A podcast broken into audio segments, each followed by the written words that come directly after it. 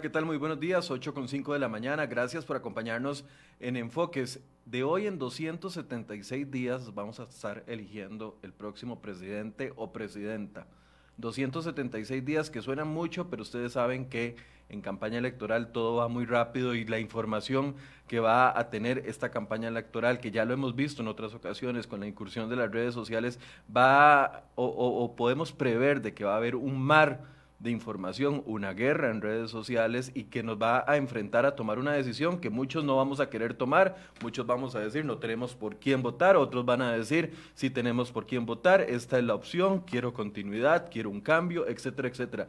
Todo esto va a irse calentando conforme pasen los próximos meses y les decía la semana pasada de que ya vamos a iniciar un ciclo de entrevistas con cada uno de los precandidatos presidenciales que acepten venir a, enfoques o hablar en enfoques sobre sus propuestas concretas. ¿Por qué vamos a iniciar con los precandidatos? Bueno, porque la discusión electoral no empieza cuando ya cada partido político elige a la cara, a la figura que va a luchar por la presidencia, sino que empieza desde mucho antes y a veces eh, quedan relegadas ideas que podrían ser buenas, quedan relegadas también propuestas que podrían ser buenas para el país y que no llegan porque no llegan con el candidato. Por eso es que a partir de los próximos días, después de Semana Santa, vamos a iniciar con esta serie de entrevistas, pero vamos calentando pantalla con lo que va a suceder en los próximos meses y el tipo de campaña electoral que vamos a tener. Y por eso es que quisimos abrir este espacio el día de hoy con el politólogo Daniel Calvo para poder entender qué es lo que se está moviendo desde ya, faltando tanto tiempo para algunos, corto tiempo para otros,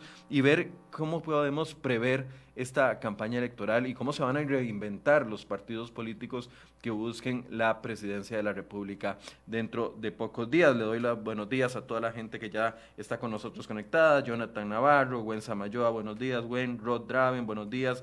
Alan Badilla, gracias. Eh, Alan, gracias, buenos días. Oscar Segura, María Córdoba, Rox AC, que siempre nos acompaña. Doña Eunice Roman, doña Emilia Cordero, que siempre nos acompaña. El nombre que nunca puedo pronunciar también está acompañándonos. Les doy la bienvenida a todos. Buenos días, Daniel. Buenos días. Gracias por estar con nosotros hoy.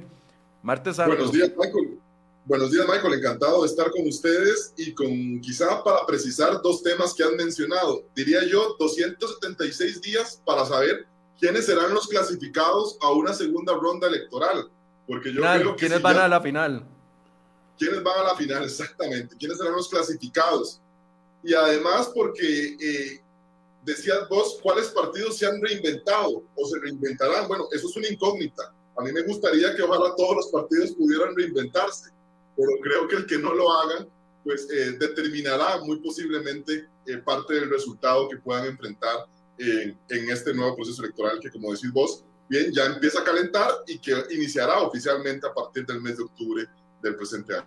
Daniel, creo que también eh, ese punto que acabas de decir, el hecho de que la, la primera, casi es seguro que vamos a tener una segunda ronda, es parte también de lo que presupuestan los partidos políticos a la hora de gastar su capital de aquí al, a, febrero y después al mes de eh, marzo sería, según entiendo, la segunda ronda. Totalmente, y además yo creo que determina muchísimo las estrategias.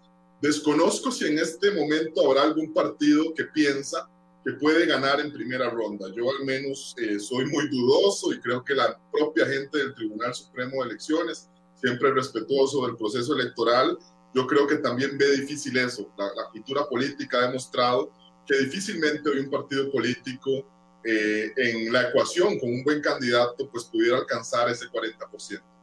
Y también eh, la estrategia determina que lo importante es poder clasificarse y como pasa también pues mucho en, en, los deportes, el que logren clasificarse, por ejemplo, a esa segunda ronda electoral determinará o llevará a variar mucho la, eh, la, dinámica que pueda sufrir la campaña. Es decir, vamos a tener una primera parte de la campaña, diría yo, antes de primera ronda y en segunda ronda creo yo que la dinámica será muy distinta.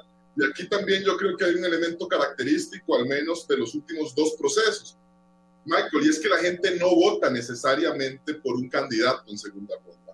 Vota, cuidado, sino en contra de otro candidato.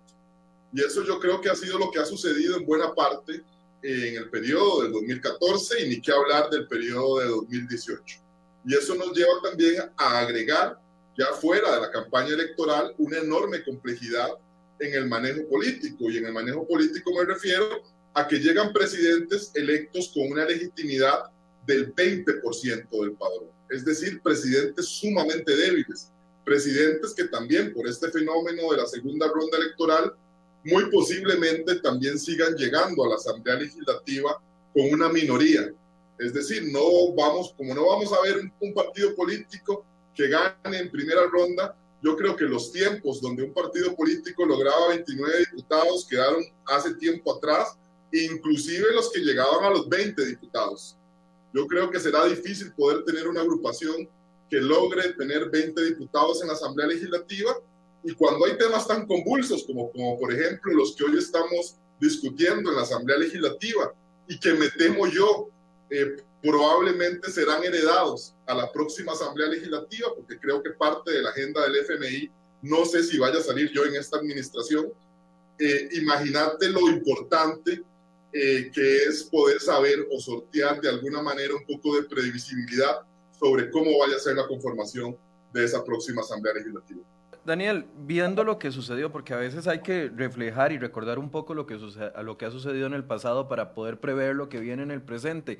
Yo me acuerdo que las campañas, bueno, como periodista solo trabajé en la del 2006 y 2010, 2014 y ahora 2018. No tengo tantos años de experiencia atrás para poderlo calificar, pero viendo lo que sucedió en la campaña del 2014 y en la campaña del 2018, enero fue un mes clave en, eso, en esas dos campañas, no solo porque en su momento Johnny Araya en 2014 le dejó la vía libre prácticamente a Luis Guillermo Solís para que, eh, para que hiciera campaña y lograra lo que logró en su momento, sino también en 2018 con el tema del matrimonio igualitario. ¿Cree usted que este año va a ser un año más de concentración, digamos, 2020, de concentración, discusiones internas e ir, ir calentando pantallas, pero que las baterías se van a, a quedar, como ha pasado en las dos campañas anteriores, para el mes de enero previo a la elección? Vamos a ver, hay que mencionar eh, varios elementos. El primero que yo creo que habría que poner, y ojalá a discusión en la palestra, todavía hay tiempo, bueno, ya hay, tiempos de hacer eh, cambios electorales hasta el mes de agosto, si la memoria no me falla, aunque yo creo que ya por temas de calendario no, pero sí reformas electorales.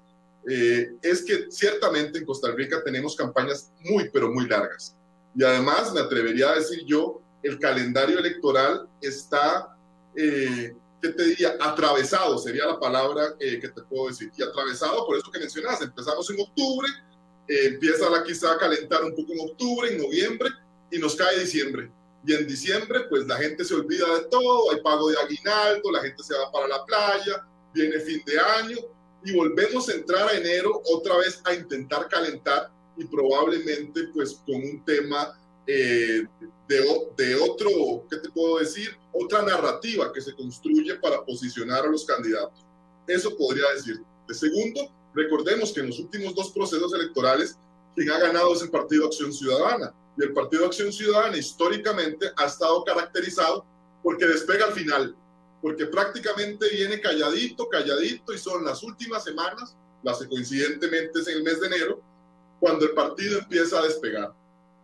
Y otro elemento yo creo que importante y que yo creo que es el, el, que, el que es muy rico quizá empezar a debatir es cuáles están construyendo los partidos políticos. Porque vamos a ver, yo lo que estoy sintiendo al menos es que hay una pelea muy grande por definir quiénes van a ser los candidatos de cada partido, las figuras que van a pesar, me refiero a todos los precandidatos existentes en esta agrupación. Pero no veo yo un esfuerzo político, partidario, con sentido de estrategia para construir una narrativa que defina posteriormente el tablero y el tablero determinará qué, qué eh, figuras o qué políticos juegan. Me intento explicar con el elemento anterior. Recordemos que en esa campaña tan larga, por ejemplo, y, y pongo el ejemplo de la campaña anterior, que quizás es la que los costarricenses mejor pueden recordar, cuando la narrativa se construyó de que el gran tema era la corrupción por el escándalo del PAC, por toda la mala calificación que recibía Luis Guillermo Solís, me refiero a octubre, noviembre y parte de diciembre, esa narrativa que se construyó y que los medios de comunicación pues colaboraron muchísimo, generaba un tablero que decía, bueno, la campaña va a jugarse en un tablero en el que el gran tema es la corrupción y un poco el empleo. ¿Quiénes eran las figuras que en aquel momento destacaban? Juan Diego Castro, por ejemplo, que se perfilaba como el candidato eh, de los más importantes bajo esa narrativa, bajo ese tablero. Antonio Álvarez todavía le alcanzaba para intentar ahí. ¿Y qué fue lo que sucedió en enero? Nos cambiaron el tablero. Inmediatamente todo lo que fue eh, la resolución de la, de la Corte Interamericana de, de Derechos Humanos cambió el tablero completamente y dijo, bueno, con ese tablero quienes van a jugar son quienes tengan posturas antagónicas sobre un tema determinado. Y ahí fue lo que le permitió a que los alvarados pudieran colarse. Ahora, ¿qué narrativas están empezando a construir? Mira, Michael, yo creo que ya uno las empieza a observar. Uno empieza a observar, por ejemplo, que los partidos con algún sentido de estrategia, hay algunos que del todo no lo tienen, y eso podemos conversar más adelante, han intentado ya posicionar, por ejemplo, que será importante para esta campaña los derechos reproductivos de la mujer, el tema del aborto. Y ya vemos inclusive, y lo conversábamos vos y yo antes de que el programa, ciertos comportamientos, ciertos hechos que suceden en la Asamblea Legislativa orientados a determinar que ese sea el tablero. Y ese tablero es conveniente para dos agrupaciones que son dependientes una de otra. Me refiero al Partido, bueno, al partido Nueva República, antes Restauración Nacional, y al Partido Acción Ciudadana, que juegan bajo ese tablero. Si otro partido quisiera jugar, tiene que empezar por cambiar el tablero, porque en el tablero actual no tiene cabida. Y otra, por ejemplo, es el tema de ir posicionando, por ejemplo, eh, candidatas mujeres. Ya uno visualiza cómo el Partido Acción Ciudadana va orientado también hacia eso. Quizá consideran que es mejor que sea una mujer la que tenga que referirse a sus propios derechos, a que sea un hombre, y por ahí uno empieza a ver la narrativa que se construye en redes sociales y otras narrativas que se construyen es, por ejemplo, yo diría que hasta el momento sin éxito, partidos tradicionales intentando manifestar que lo más conveniente es que retorne un partido que en teoría tiene experiencia, bueno, en teoría no, sí tiene la experiencia en gobernar, pero que en teoría lo podría hacer mejor a estos temas de improvisación que han quedado manifiestos en estos dos gobiernos. Daniel, tengo como 10 preguntas en solo esta intervención que usted acaba de hacer, porque ha abordado muchísimo. Quiero empezar por lo primero. Usted decía, la gente no vota por un candidato en segunda ronda, vota contra un candidato en segunda ronda. En segunda ronda del, 2000, eh, del 2016 fue el voto contra Johnny Araya, no el apoyo hacia Luis Guillermo Solís. En esta segunda ronda del 2018 fue el voto contra Fabricio Alvarado y no a favor de Carlos Alvarado. Esa dinámica se va a seguir repitiendo, no solo, por eso es que tampoco pesa tanto la, el personaje que pueda poner los partidos políticos para disputar la candidatura, porque no es tanto la, no sé, la grandeza del personaje o el protagonismo del personaje que va a ir a luchar por cierto partido, sino es más bien con quién tengo al frente, a quién, a quién le tengo que hacer la bulla al frente para que me apoyen a mí. ¿Es así? No, totalmente. Y, por eso yo creo que con sentido de estrategia hay que ir posicionando cuál vaya a ser la campaña. Y esto que mencionas, por ejemplo, de que la gente vota en contra de candidatos, es un elemento que viene sucediendo en el tiempo, que inclusive, digamos, eh, lo podemos observar en los procesos internos de los partidos que ya empezamos, por ejemplo, a, vivir, lo que está sucediendo en el Partido Liberación Nacional, lo que empieza a cuajarse de a poco en el Partido Unidad Social Cristiana, que son quienes inician quizá eh, más prematuramente estos procesos internos. De manera que es clave eh, poder eh, definir una estrategia para ir intentando construir, lo que te decía, una narrativa que nos lleve a un tablero en el que tengamos cabida, en el que, en que la figura en la que yo estoy jugando sea importante y en la que ojalá, pues en esos clasificados de los que hablamos de segunda ronda, yo pueda no solo llevar a una persona que, por decirlo en términos eh, muy, muy eh, politológicos, es una antítesis mía, es decir, es completamente la parte contraria y que yo puedo también intentar eh, alinear a otras agrupaciones que temerosas de que llegue esa persona no voten por mí, sino voten contra mí. Y te pongo también el mejor ejemplo eh, de lo que sucedió ahora en la administración pasada. Lo han mencionado vos bien que la gente votó específicamente contra Fabricio Alvarado y no necesariamente contra Carlos Alvarado. Pero ¿qué permitió eso? Que algunas agrupaciones, que algunas figuras políticas se le fueran, por decirlo así, dando su adhesión, el endorsement que se llama pues, en, en, Estados Unidos, darle su respaldo a esa figura y que es fundamental, porque vea que a la postre eso mismo que sucedió en esa campaña, en esa segunda ronda, fue lo que le permitió al propio Carlos Alvarado crear ese gobierno de unidad, y ve el entrecomillado que te hago, ¿verdad? Y que permitió a la larga, con éxito, sin éxito, pues poder tener una amalgama de diferentes agrupaciones, de, de, diferentes figuras de agrupaciones que permitieron, diría yo, eh, dar gobernabilidad por un tiempo sí muy limitado, diría yo, quizá la reforma fiscal, en razón de que, como te decía al inicio del programa, muy probablemente el presidente que vaya a ganar en una segunda ronda va a llegar sumamente debilitado a una asamblea legislativa, requerirá apoyos de otras agrupaciones políticas y cuidado si no también, como ha venido sucediendo en el Partido de Acción Ciudadana, eh, la carencia de cuadros partidarios lo obligará a requerir personas provenientes de otros partidos políticos para intentar eh, poder generar gobierno. Y aquí también te menciono ya un tema para ir quizá peloteando de los temas que podemos ir conversando. Por eso te diría, Michael, es también atractivo este esfuerzo de coalición que se ha intentado vender.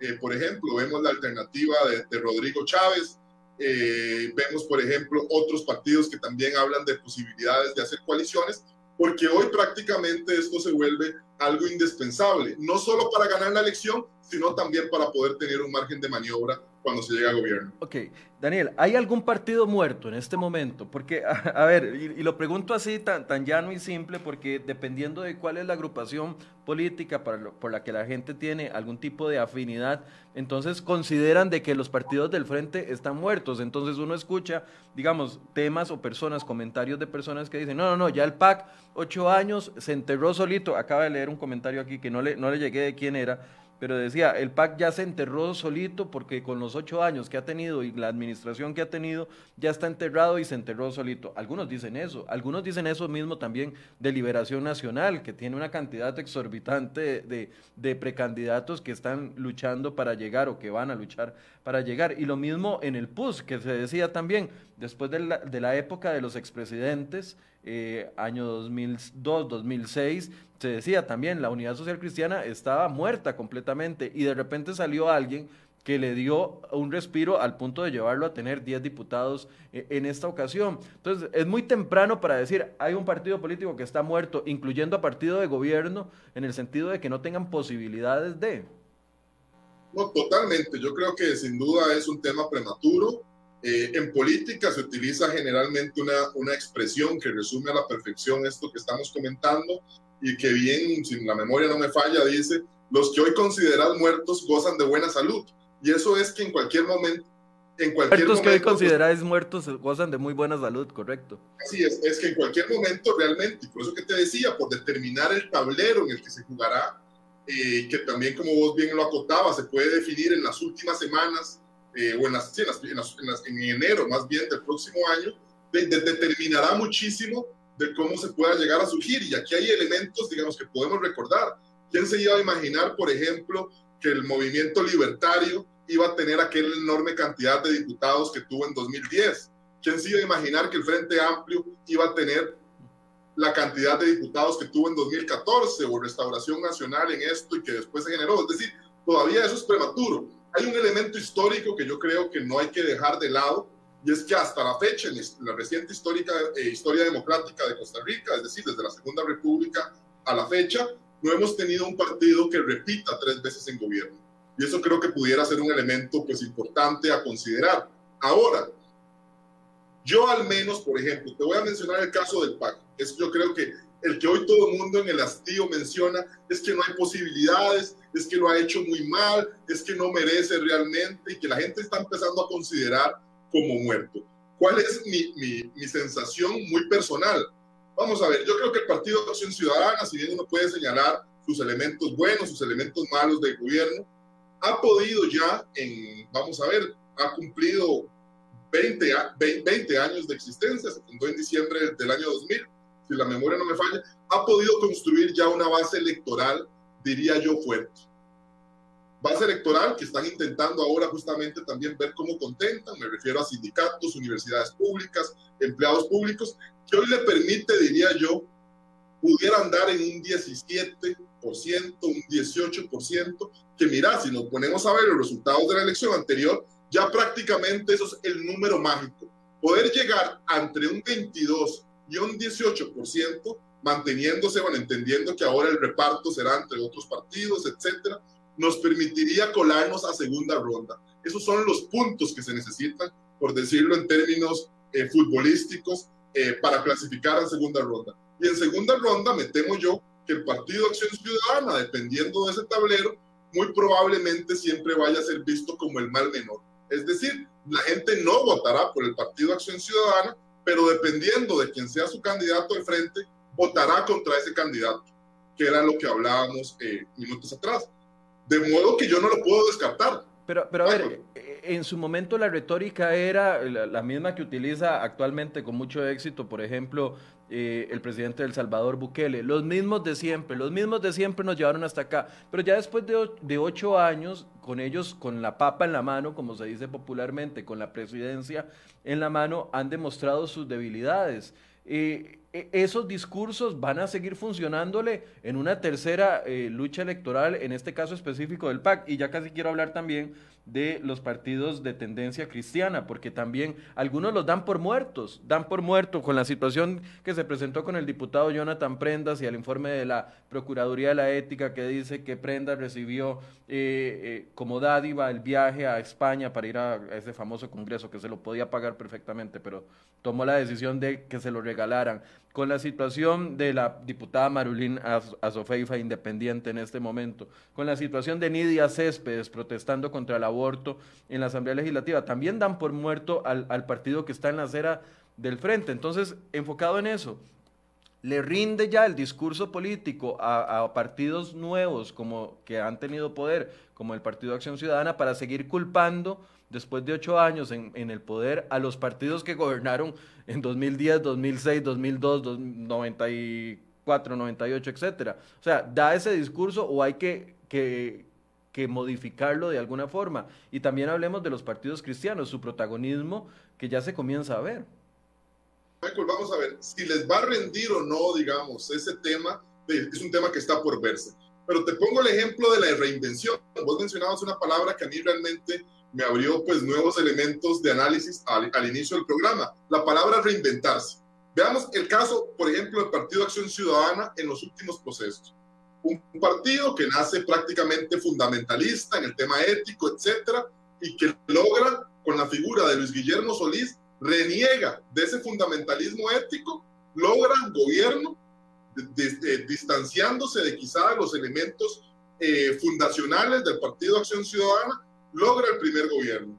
¿Qué sucede en el primer gobierno? Nuevamente Luis eh, Otón Solís, que fue quizá eh, la mayor antítesis de Luis Guillermo Solís, logra posicionar nuevamente esos elementos. El Partido Acción Ciudadana se desmarca de lo que era Luis Guillermo Solís y nuevamente, pues, el, por decirlo así, figuras que aprovecharon el, el, el éxito de Otón Solís nuevamente en razón de su asamblea legislativa, su paso por la asamblea legislativa, logran posicionarse o venderse como la oposición a Luis Guillermo Solís y logran un nuevo gobierno del PAC. ¿Y qué es lo que está anunciando el PAC en este momento? Un congreso ideológico, un congreso ideológico para desmarcarse de la actual administración. Entonces, ¿cuál es la narrativa que ya uno empieza a ver?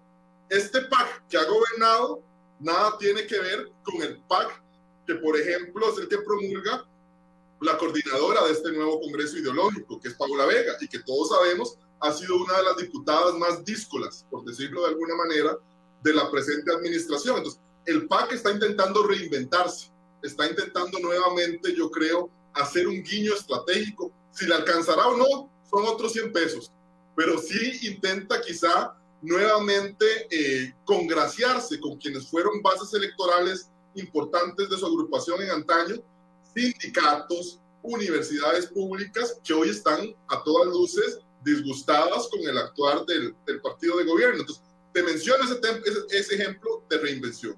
Hablemos ahora de los partidos evangélicos que me estabas mencionando. Aquí hay un tema que en Costa Rica sucede, a mí eh, yo creo que invito Perdón, antes de pasar a los evangélicos, entonces no es suficiente eh, el, el, tema, digamos, ya la, el electorado que ha votado por el PAC en, en, estos últimos ocho años ya sabe que la ética no es su fuerte, porque ha quedado múltiples, en múltiples ocasiones demostrado que la ética del PAC era nada más un discurso político para tratar de luchar en contra de los partidos tradicionales como Liberación. La, la, ética no es su fuerte, la administración del Estado tampoco es su fuerte porque hemos visto las grandes debilidades. El gabinete de Alvarado ayer con la salida número 23 que lo, el único gabinete que lo supera es el de don Rodrigo Carazo Odio 1978-1982, muchos ni habíamos nacido y ya ese era el, gabinete más inestable. Después de ese, el de Alvarado. Los temas de, denuncias públicas, el allanamiento a casa presidencial, eh, histórico también, eh, e, eso no le pesa, no, no le juega en contra de este sector que quiere conquistar de nuevo, volver a conquistar el sector público que se lo que ahí se lo está peleando con el Frente Amplio, si, si, mi lectura es la correcta. Por eso, e, e, estos otros temas, digamos que la gente dice, no hubo reactivación económica, no hubo transparencia, eh, casa presidencial allanada, errores tan obvios como la promulgación de un decreto que va, eh, que va en contra de la constitución política, todo eso no es suficiente para que ese sector del electorado diga, no, en el PAC no, en el Frente Amplio no, vimos el fracaso que fue el Frente Amplio con sus diputados que terminó mermado completamente a un solo diputado en esta ocasión.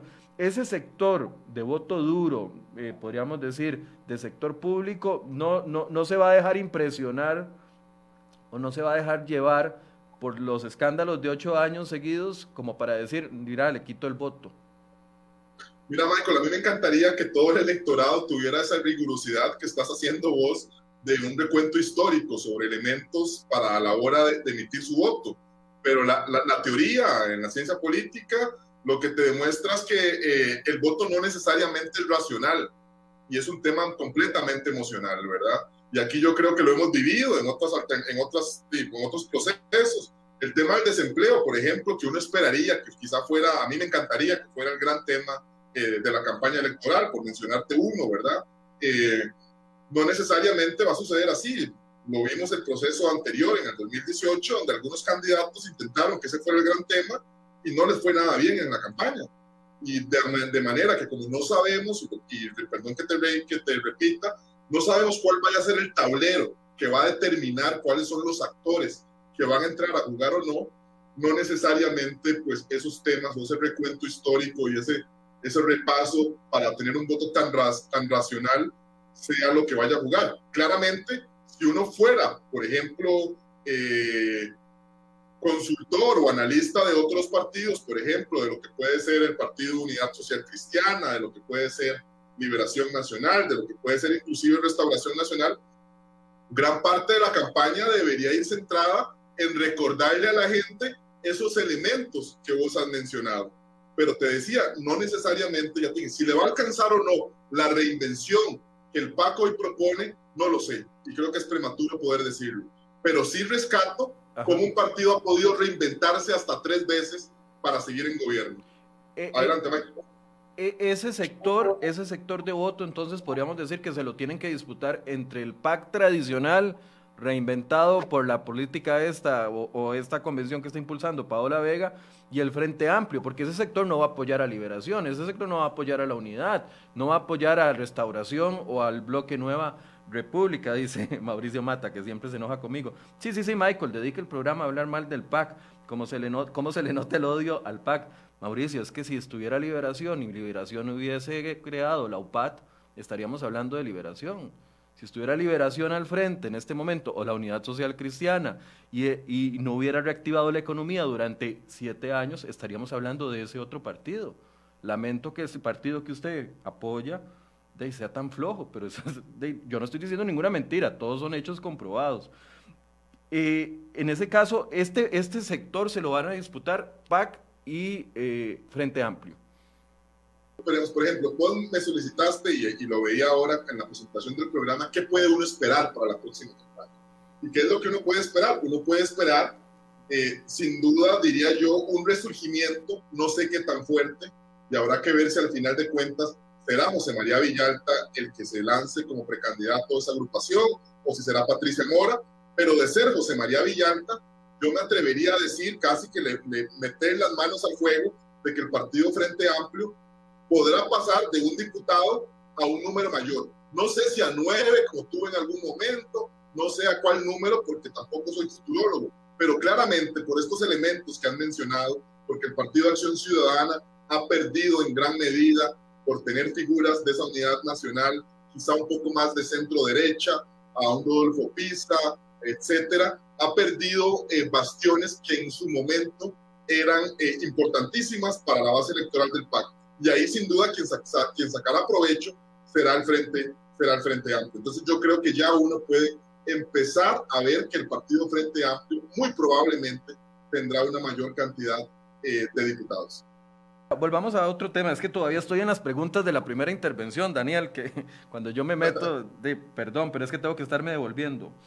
Usted hablaba de las narrativas y nos hablaba de la narrativa del aborto, la, la, cuando yo le he preguntado a, varias, a varios analistas en los últimos días qué entienden de lo que está haciendo, por ejemplo, la diputada Nidia Céspedes, en este momento ahí está sola en el centro del plenario, probablemente descalza y los asesores llevándole la comida, protestando contra un proyecto de ley que todavía no tiene ningún tipo de avance en la Asamblea Legislativa. Y muchos dicen, qué payasada la de la diputada, porque eso es lo que he leído qué payasada la de la diputada, lo que está tratando es de robar cámara, etcétera, etcétera. Pero es que a veces hacemos un análisis muy simplista, muy básico, nos quedamos en la primera hoja y no nos vamos a lo que hay atrás. La diputada eh, está haciendo su protesta, justificada o no, apoyada o no, porque esto es tema electoral, están calentando las canchas, así como lo calentó el movimiento aborto Costa Rica ya, que creo que fue el que presentó el proyecto de ley. No fue un partido político, pero sabemos a cuál partido político responde ese movimiento. Entonces, ya las, las narrativas se están construyendo por parte, por una parte y por la, y por la acera de enfrente, aunque no queramos, porque mucha gente culpa a los medios de comunicación y dice, es que ustedes no establecen los temas serios. Pero es que vean lo que están haciendo los partidos políticos. O sea, termina siendo noticia, queramos o no, los medios de comunicación. Concuerdo plenamente con vos y también agrego un elemento adicional. Y un elemento adicional que he visto que algunas personas con discernimiento lo han podido leer, diría yo, de, manera, alguna manera correcta en redes sociales, en Twitter, por ejemplo, donde a uno le gusta discutir un poco sobre estos temas. Y es el elemento que se menciona como la caja china y la caja china es crear un elemento que irrumpa en, una, en una circunstancia particular y que te desvíe la atención de otros temas importantes. Y mira, por ejemplo, aquí hay temas de temas. Aquí estaba, para mencionar sobre el caso del Partido Nueva República o del Bloque Independiente Nueva República, porque así es como, como su nombre es correcto en, en la jerga legislativa, eh, Hoy el tema de Nidia Céspedes ha completamente invisibilizado el tema de Jonathan Prendas, por mencionarte un caso. Eh, que doña Nidia siga con el tema desde su acampada en la Asamblea Legislativa, tarde o temprano, me temo, eh, invisibilizará lo que sucedió con la diputada Marulín Azofeifa.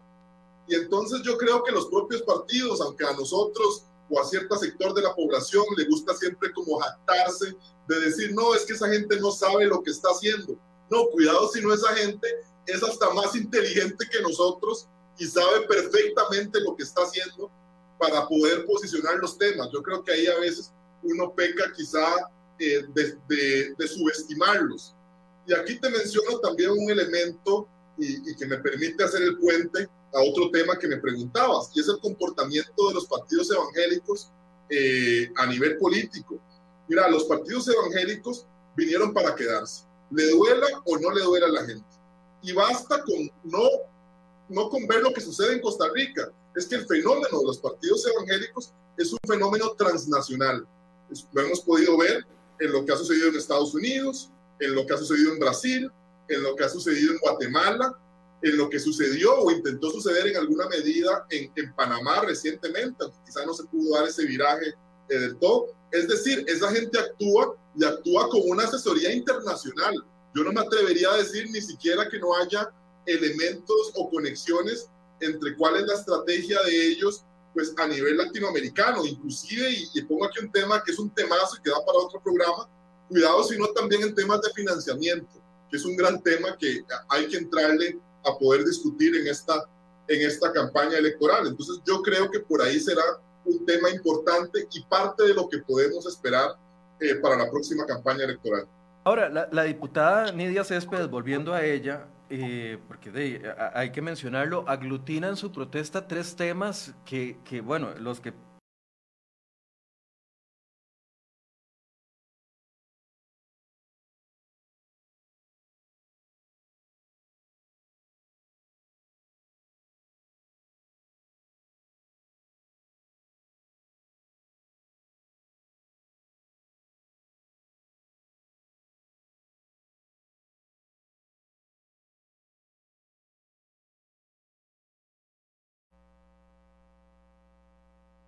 problema técnico de esos que suceden acá, que no, no sabemos de dónde vienen, pero a veces sucedan. Entonces vamos a, continuar con la conversación. Daniel, te planteaba que eh, la diputada aglutina tres temas que yo lo veo como tres poblaciones eh, potencialmente que tienen votos. El tema del aborto, por un lado, tratando de apelar al ala más, a más conservadora de la sociedad y del votante. Pero por otro lado mete el tema indígena y también mete el tema de la milla fronteriza, que, es, que todos sabemos y tenemos clarísimo que son eh, eh, comunidades muy vulnerables, comunidades de mucha pobreza. Esto es adrede, porque cuando uno trataba de ver hace un par de semanas que la diputada iba a, protestar con respecto a esto, uno decía, que es este arroz con mango? ¿De dónde sale esto? Porque, porque está mezclando indígenas con la milla fronteriza y está mezclando aborto. ¿Y qué es esto? Y los que somos menos eh, mal pensados decimos, de no, o algunos sector dice, no, no, no, es que está haciendo una, una, una mezcla extraña ahí, simple y sencillamente. Pero esto puede tener contenido político de fondo. Michael, totalmente, y aquí me rememoro yo quizá algo que diría yo no ha cambiado sustancialmente en los últimos cuatro años. Algunas eh, encuestas en aquel momento lo hicieron, recuerdo la encuesta de la UCR que lo hizo de forma muy exhaustiva, el informe del Estado de la Nación, y son los perfiles de votantes. Vamos a ver, ¿cuál es el perfil del, del votante de Nueva República? Es un perfil de la, fuera del gran, área, del gran área metropolitana, es decir, de periferias, ejemplo, la zona fronteriza. Ya ahí saben perfectamente cuál es su voto. También es una persona con una baja nivel de escolaridad o con bajo nivel de educación. También, eh, sin entrar en generalizaciones, porque esas siempre son odiosas, pero al menos es lo que se ha definido en el perfil, es gente también eh, de, con, con, una situación económica quizá un poco eh, endeble, difícil, y también, eh, no, yo creo que con eso nos alcanza propiamente. Ve que realmente esos temas que está hoy posicionando van dirigidos clarísimamente al perfil del votante que ellos saben que tienen. No es casual. Aquí no es que simplemente hoy se me ocurrió que este tema no hay lo decía Luis Fishman, me acuerdo, cuando, cuando tuve yo, trabajé como asesor legislativo en la Asamblea Legislativa, que lo conversaba con vos también antes de iniciar el programa, me decía, un político lo primero que tiene que hacer es hablarle a sus públicos y tener muy claro saber cuáles son sus públicos. El partido o el, o el bloque Nueva República lo tiene clarísimo, clarísimo. Y que alguna gente le pueda llegar o molestar o no, son, son, son, es arena de otro costal pero claramente son temas que tienen un manejo electoral que se está haciendo y que yo creo que es importante pues poder, poder hacer este tipo de aclaraciones.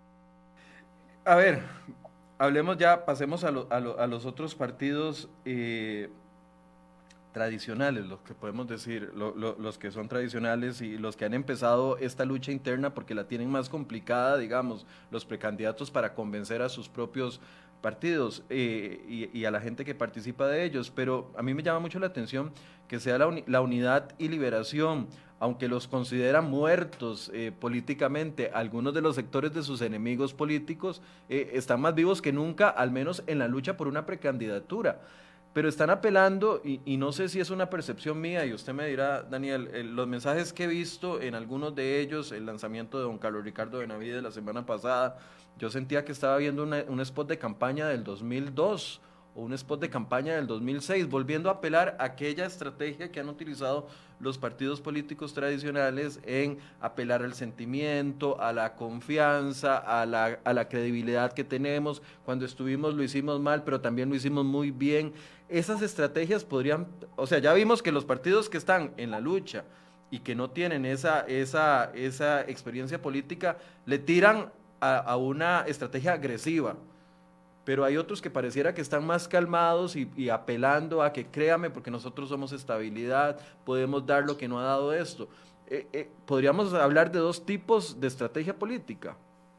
Michael, me estás dando un temazo que yo creo que me da casi que para otro programa, pero voy a intentar resumirlo. Vamos a ver, qué suerte que a pues vos te devolvieron. ya tenemos dos programas acumulados que hacer entonces.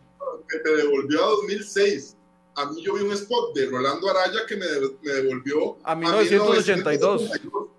A 1982. Yo, yo, yo, sentí que me iban a vender el PAE realmente cuando estaba viendo eh, el spot. Pero vamos a ver, te voy a decir un tema que uno empieza a ver y que yo creo que también marcará un poco.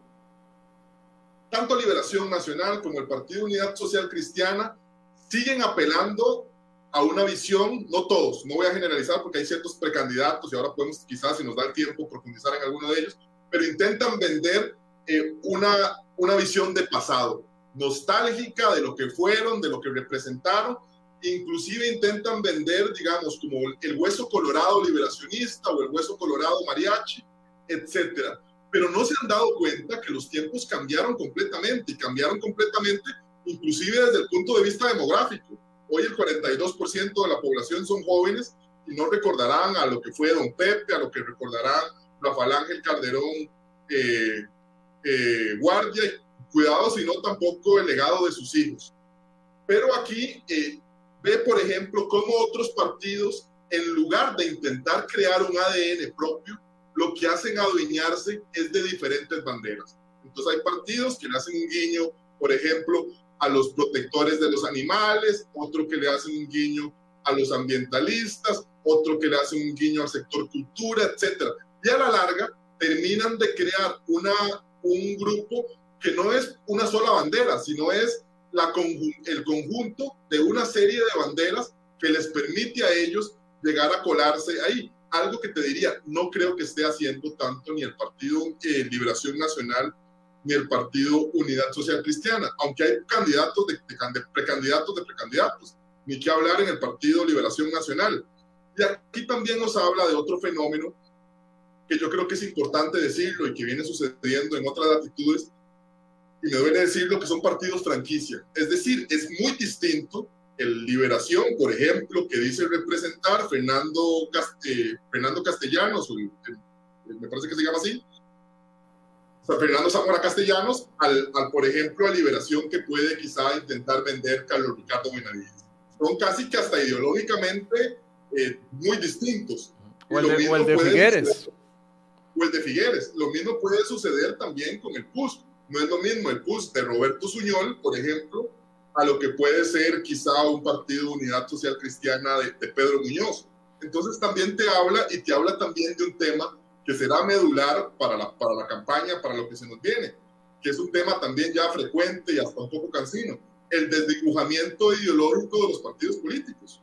Realmente ya uno no sabe ahí, los partidos se han convertido más que todo en un tema de vehículos, y aquí voy intentando poner otro tema para quizá ir cerrando, que se me quedan varios. Se ha definido por diferentes estudios de cada cinco encuestadoras que lo que más pesa en una elección es el candidato. En segundo lugar, el partido, y en un tercer lugar el programa o el contenido ideológico. Y eso yo creo que también ya uno lo empieza a observar. Pero Daniel, perdona, perdona aquí, perdona aquí, Daniel. Carlos Alvarado, en el primero de enero del 2018, no era, no era personaje, conocido muy poco. Fabricio Alvarado era conocido muy poco también. Tal vez tenía más exposición porque era diputado en ese momento, pero no eran grandes figuras y fueron los que acapararon la segunda, la segunda ronda pero unas circunstancias los hicieron los dos personajes más importantes de ese momento. Y eso fue lo que le permitió, y te vuelvo a decir nuevamente, a la importancia de las narrativas para definir el tablero que a su postre determinará qué actores entran al juego o no. Pero te pongo, por ejemplo, sigo con el tema. Te hablaba yo de los elementos del voto más importantes. Y es que eso también permite a otras narrativas. Y otras narrativas es, por ejemplo, veamos el otro lado de la moneda yo ya estoy cansado de los partidos tradicionales. Entonces, da cabida a algo que también no será que va a suceder en Costa Rica o que será relativamente nuevo. Es algo que ha sucedido prácticamente en todas las partes del mundo y es el surgimiento de un outsider. Es decir, una persona que tuvo un paso relativamente breve en política y que hoy encuentra el ambiente propicio para atacar a los partidos que han estado en gobierno e intentar venderse como una cara nueva, diferente, etcétera, generalmente acuerpado por una coalición. ¿A quién le suena el guion? ¿No es esto lo que está haciendo, por ejemplo, el ex viceministro de Hacienda con esta alternativa? Sí, claramente sí. Él está intentando llenar ese espacio que juega en toda campaña política de venderse como el outsider, como la figura distinta, como la figura que reniega de los partidos políticos tradicionales, como lo hizo eh, Andrés Manuel López Obrador en su momento en México, como lo hizo el propio Nayib Bukele, como lo intentó hacer fallidamente Otón Solís en su momento en Costa Rica, como intentó quizá eh, venderse un poco Juan Diego Castro en el periodo anterior, hoy ese espacio lo intenta llenar él, porque son características o temas que sí o sí vamos a ver en, la campaña que se nos avecina. Hay temas que llegaron para quedarse, el tema del outsider, el tema de los partidos evangélicos, el tema quizá de, la defensa de, derechos reproductivos que tienden a polarizar a la, sociedad.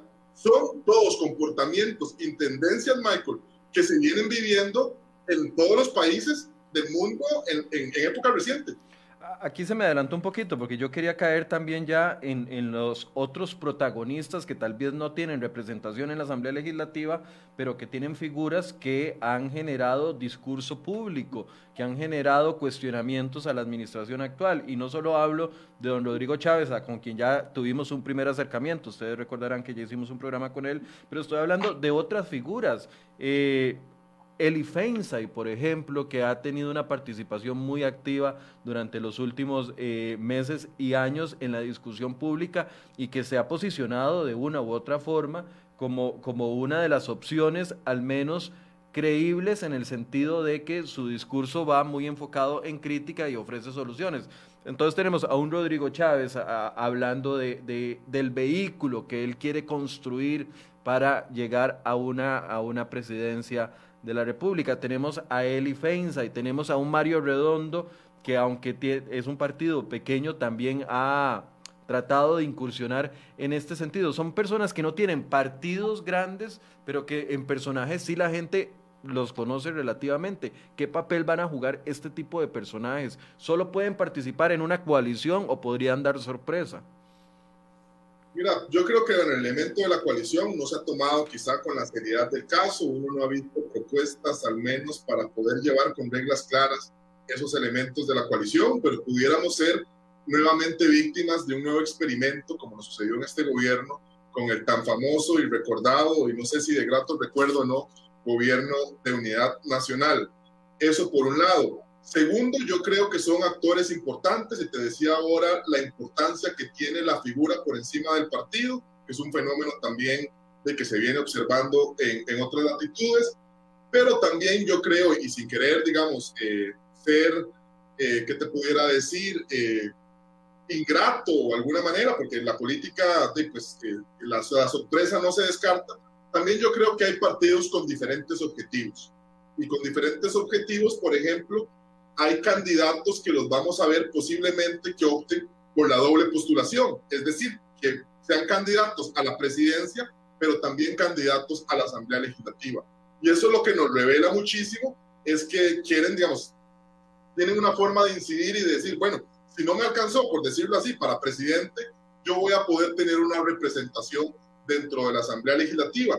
Y eso también es fundamental porque está, por ejemplo, el caso de José María Villalta, yo te apuesto que, por ejemplo, una figura como puede ser, eh, bueno, Mario Redondo quizá no lo alcanzó en el periodo anterior, pero no sé si tendrá interés de ser diputado esta vez, imaginaría que no, pero en el caso de Eli Feinsack, en el caso de otras agrupaciones, no sé, o me pareció escuchar que Fabricio Alvarado también estaría evaluando, por ejemplo, el tema de la doble postulación. Saben que ellos nuevamente, de llegar a la Asamblea Legislativa, tendrían una vitrina política muchísimo mayor, mayor exposición y eso permitiría a la larga pues poder crear una estructura partidaria muchísimo más fuerte, lograr, por ejemplo, tener eh, pues mayor cantidad de diputados a futuro. Entonces, te digo, los fines perseguidos por todos los candidatos no necesariamente son los mismos o no necesariamente todos están planteados al corto plazo, cuidado si no algunos están planteados a mediano o a largo plazo. Y eso es importante también pues poder eh, discernir sobre estos elementos. Punta José María Villalta, pero recordémonos uno de los protagonistas que ha utilizado esta estrategia desde tiempos inmemorables cuando es candidato presidencial, Otto Guevara. Otto Guevara, completamente. Las únicas veces que Otto Guevara no se, no se postuló a presidente y a diputado al mismo tiempo fue cuando venía saliendo de la Asamblea Legislativa y por ley no podía, por, por constitución, pero eh, son las únicas oportunidades. Él, él afianzó eso y le dio réditos muy importantes hasta que llegó el cementazo. Michael, eh, eso es un elemento fundamental y me lleva nuevamente a poner otro tema que, que, te lo dejo ahí en la palestra para que ojalá lo podamos retomar, que es el tema del financiamiento político. Y es que vamos a ver, lo que voy a decir es muy fuerte. Ojalá la gente del tribunal, pues, pues alguien pueda hacerle llegar este mensaje. Pero mira, participar en política se ha convertido en el modus, en el modus vivendi de muchas figuras. Así, así, así de cruel. Ajá. Sí, sí.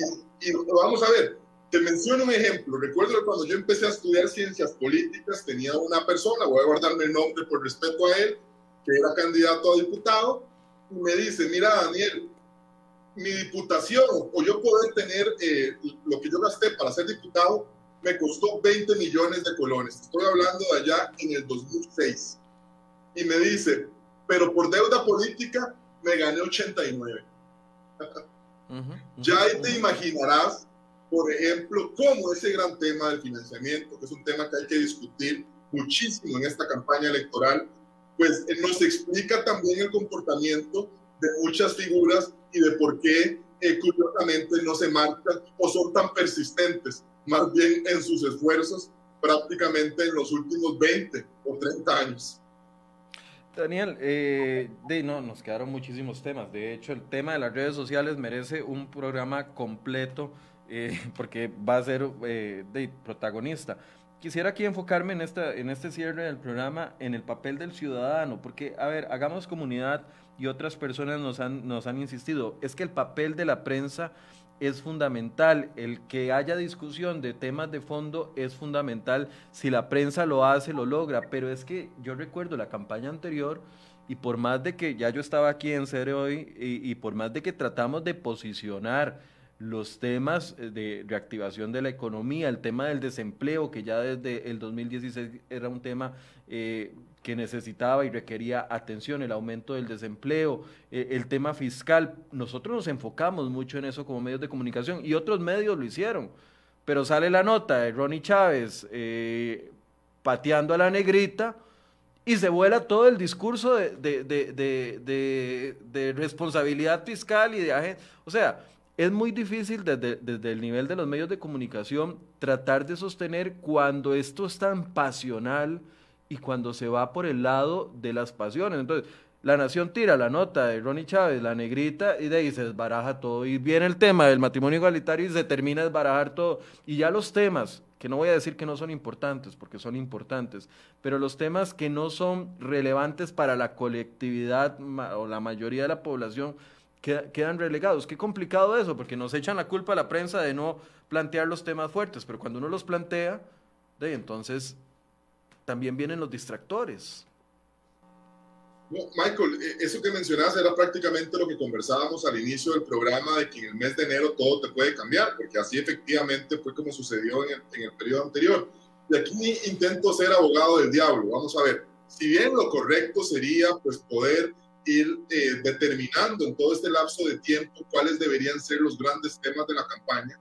Lo cierto es que también si me pongo yo del lado de los partidos políticos, los partidos políticos desde ya deberían estar buscando cuál es la temática o cuál es el hecho que ellos pueden hacer para cambiar completamente el tablero a un tablero que sea conveniente hacia ellos, como en aquel momento lo encontró el Partido Acción Ciudadana con el tema del, de la Corte Suprema de Derechos Humanos, como quizá ahora podemos pensar que lo está haciendo eh, bloque, perdón, el bloque Nueva República con la acampada en la Asamblea Legislativa, etcétera. Son temas que hay que tener por ahí.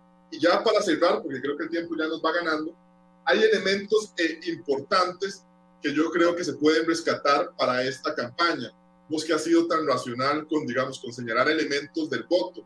Por ahí he visto iniciativas, por ejemplo, he visto una iniciativa del Grupo Poder Ciudadano para tener más elementos de juicio sobre el perfil de los diputados, que creo que será importante pues eh, poder verlo. Eh, también hay otro tema, ahora que la gente dice, es que yo no comprendo, por ejemplo, estos procesos de elecciones internas y al final de cuentas a mí me ponen un diputado que yo no sé de cómo salió y, sé que, está el malestar de las listas. Bueno, los procesos de elecciones internas son desde donde ya se van perfilando quiénes van a ser diputados. Entonces, si la gente no quiere que al final de cuentas me pongan a Perico los palotes de diputado en el, en el partido tal, bueno, también participe. En algunos casos son procesos abiertos de elección y uno puede ir sabiendo quiénes se van perfilando para diputados. Es que aquí, Daniel, entra la responsabilidad del ciudadano, porque es muy fácil tirarle a los partidos políticos. Y vea, aquí me va a comer una bronca que, que, de, que siempre, eh, vamos a ver, siempre es complicada. Pero es muy fácil tirarle a los partidos políticos, es muy fácil tirarle al partido de gobierno, es muy fácil tirar. Pero ¿dónde está la responsabilidad del ciudadano a la hora de participar? Es que eh, Gwen me estaba eh, diciendo, ¿cuándo vamos a hablar del tema de, de, la abstención del voto y la gente que no, no participa? Vamos a hacer un programa de eso, pero es que aquí también hay que ir metiéndonos en la cabeza la idea de que nosotros no podemos jugar el mismo rol que juegan los líderes políticos. Tenemos que jugar un rol crítico, un, rol de conciencia y tratar de luchar contra esa pasión que se desata previo a la, a la, a la o sea, hay que ver la pasión, no sé si, si, estoy haciendo una lectura correcta, pero hay que ver la pasión como la estrategia que buscan los partidos políticos y plantarnos al frente y decir, no nos vamos a dejar llevar por eso, vámonos por el fondo, vámonos por lo que pesa, vámonos por las cosas importantes, pero es que para, para llegar a ese punto, uno como ciudadano tiene que asumir la responsabilidad que tiene con el voto y mucha gente no le gusta asumir esa responsabilidad, le gusta que los partidos asuman sus responsabilidades,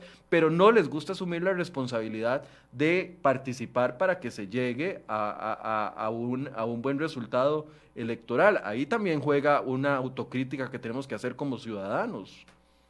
Y agrego yo a todo esto que mencionas un elemento de quienes se hacen acompañar esas figuras que vemos en campaña, y me refiero a quienes son sus candidatos a vicepresidentes. Vean, por ejemplo, Hoy en Costa Rica tenemos dos vicepresidentes que brillan por su ausencia, por, mencionar un caso. Eh, tenemos figuras, por ejemplo, de diputados y la gente dice, mira, ¿cómo es posible que tal persona que es, un impresentable eh, sea diputado hoy de la República? Bueno, no tuvimos el cuidado realmente en nosotros eh, informarnos sobre de quién se hacía esas personas. Y por ese tema pasional sucede lo que te mencionaba que sucedió con el movimiento libertario en el 2010, lo que sucedió con el Frente Amplio en 2014 y lo que sucedió con Restauración Nacional en 2018.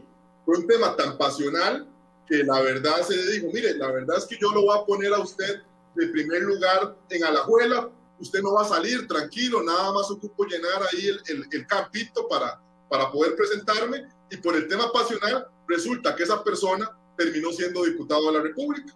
Y eso, quien sufre las consecuencias de eso no solo es el partido que se le terminan resquebrajando, como sucedió con esas agrupaciones que mencioné, sino también pues todos los costarricenses eh, con este sinsabor de boca que nos queda con el actuar de muchos de los diputados y también con la complejidad para la toma de decisiones de temas importantes que pasan sí o sí por el centro neurálgico de la democracia que es eh, la Asamblea Legislativa.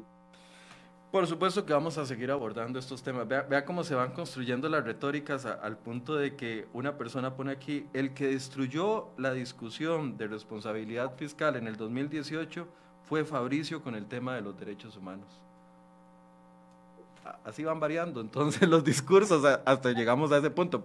Muy probablemente pronto van a decir que fue Fabricio el que puso eh, la, solicitud ante la Corte Interamericana de Derechos Humanos. Y no estoy defendiendo a Fabricio, lo que estoy diciendo es que todos deberíamos de ser, un poco críticos hasta con nuestra propia opinión política para, para poder delucir o, mostrar verdaderamente lo objetivo de lo, de lo pasional. Eh, Daniel, gracias por el espacio. No, Michael, te agradezco el tiempo. Nos quedaron infinidad de temas por, por, conversar, pero me imagino que nos seguiremos viendo y, te agradezco. Sí, vamos a seguir haciendo programas. De hecho, bueno, gracias a Daniel por el espacio. El lunes, después de Semana Santa, también voy a tener aquí a una persona que es estratega político, se encarga de construir construir la imagen de candidatos presidenciales. Ha trabajado fuera y dentro del país. Vamos a conversar con esa persona cómo se hace la construcción de un candidato presidencial de cara a una elección que mucha de la discusión se va a dar en redes sociales. A mí me parece que va a ser un tema bastante interesante y así que los invito para que se conecten con nosotros después de Semana Santa. Mañana hacemos el último programa de la semana, temas económicos. Los invito para que se conecten a partir de las 8 de la mañana. Muy buenos días.